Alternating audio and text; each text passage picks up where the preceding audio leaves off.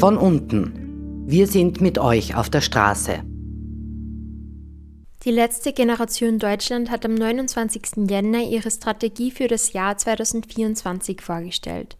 Darin schreibt sie von einer neuen Ära des friedlichen zivilen Widerstands und beendet das Kapitel des Klebens und der Straßenblockaden. Im Pressetext schreibt die Organisation, die Bewegung habe sich innerhalb der letzten zwei Jahre verhundertfacht, was neue Möglichkeiten an Protestformen ermögliche. Anstatt sich in Kleingruppen aufzuteilen und Straßenblockaden zu machen, will die letzte Generation in Deutschland nun gemeinsam mit vielen Menschen ungehorsame Versammlungen machen.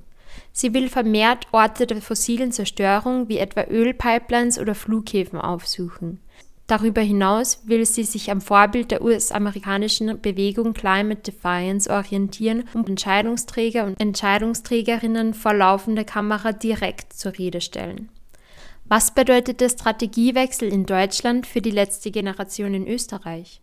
Ich spreche mit Mina Karneval von der letzten Generation Österreich über ihre Strategie für 2024 und die nächste geplante Aktion. Wie wirkt sich der Strategiewechsel der deutschen Organisation auf die letzte Generation in Österreich aus? Gibt es in Österreich ähnliche Überlegungen? Warum oder warum nicht? Die letzte Generation in Österreich und die letzte Generation in Deutschland sind zwei unabhängige Projekte. Das heißt, wir sind unabhängig voneinander und treffen deswegen auch unabhängige strategische Entscheidungen. Wir sind natürlich in, im Austausch miteinander und äh, tauschen uns darüber aus, was gut funktioniert und was vielleicht nicht so gut und äh, sagen uns auch Bescheid, was für Strategiewechsel bei uns anstehen, weil wir einfach die gleiche Sprache teilen und es deswegen natürlich dann solche Effekte gibt wie jetzt gerade, dass uns alle fragen, ob wir jetzt auch aufhören zu kleben. Ähm, wir sehen aber, dass in Österreich die Situation eine andere ist, ähm, als sie in Deutschland ist und deswegen reagieren wir in Österreich anders auf die Situation und schauen gespannt nach Deutschland, wie sich der Strategiewechsel auf die Bewegung in Deutschland auswirkt. Ähm, wir in Österreich werden vorerst auch ähm, Straßenproteste mit Kleber weiterhin machen. Unser Ziel ist es nämlich, den größtmöglichsten politischen Druck zu erzeugen. Und das funktioniert in Österreich sehr, sehr gut mit Straßenprotesten und auch mit Kleberprotesten. Wir haben schon ganz viele andere Protestformen ausprobiert. Wir waren zum Beispiel im Bikini auf dem Weihnachtsmarkt, haben Brunnengrün eingefärbt, aber nichts ist den Menschen so gut in, im Gedächtnis geblieben wie die Straßenproteste. Ganz konkret, wie sieht eure Strategie für das Jahr 2024 aus?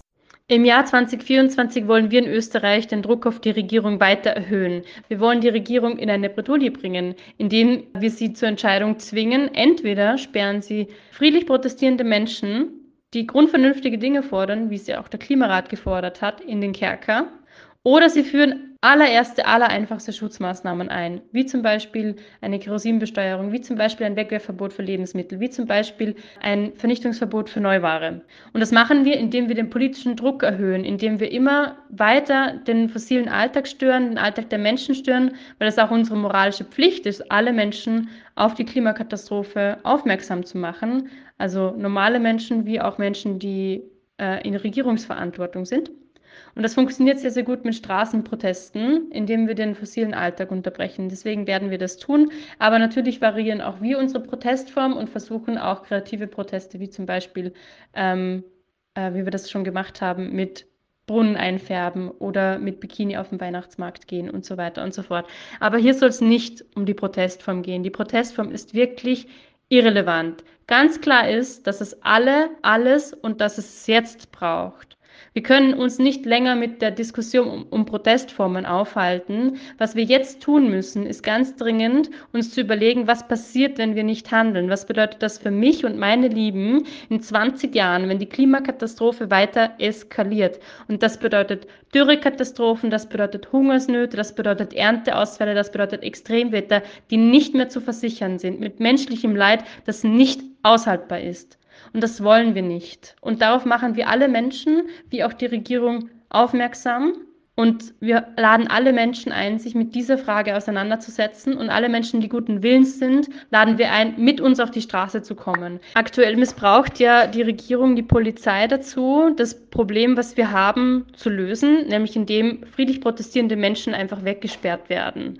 Und unser Ziel ist es, so viele Menschen auf die Straße zu bekommen, dass das nicht mehr möglich ist. Wenn so viele Menschen auf der Straße sind und sagen, nein, entschuldigen Sie, ich stehe hier nicht auf, solange bis die Regierung nicht endlich handelt und die Empfehlungen des Klimarates um, umsetzt, solange werde ich hier nicht weggehen. Wenn das genug Menschen sind, als dass die Polizei uns einfach einsperren kann, dann wird es wirklich spannend, weil dann kann die Regierung das Problem nicht länger auf die Polizei abwälzen, sondern muss eine politische Antwort finden und mit den Menschen ins Gespräch gehen und mit den BürgerInnen in den Dialog gehen. Und das ist das Ziel, da wollen wir hin. Was sind eure nächsten geplanten Aktionen?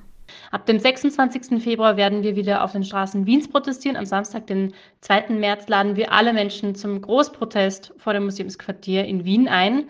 Mit jedem Tag nämlich, den die Regierung ohne Klimaschutzmaßnahmen verstreichen lässt, werden unsere Proteste größer, drastischer und entschlossener.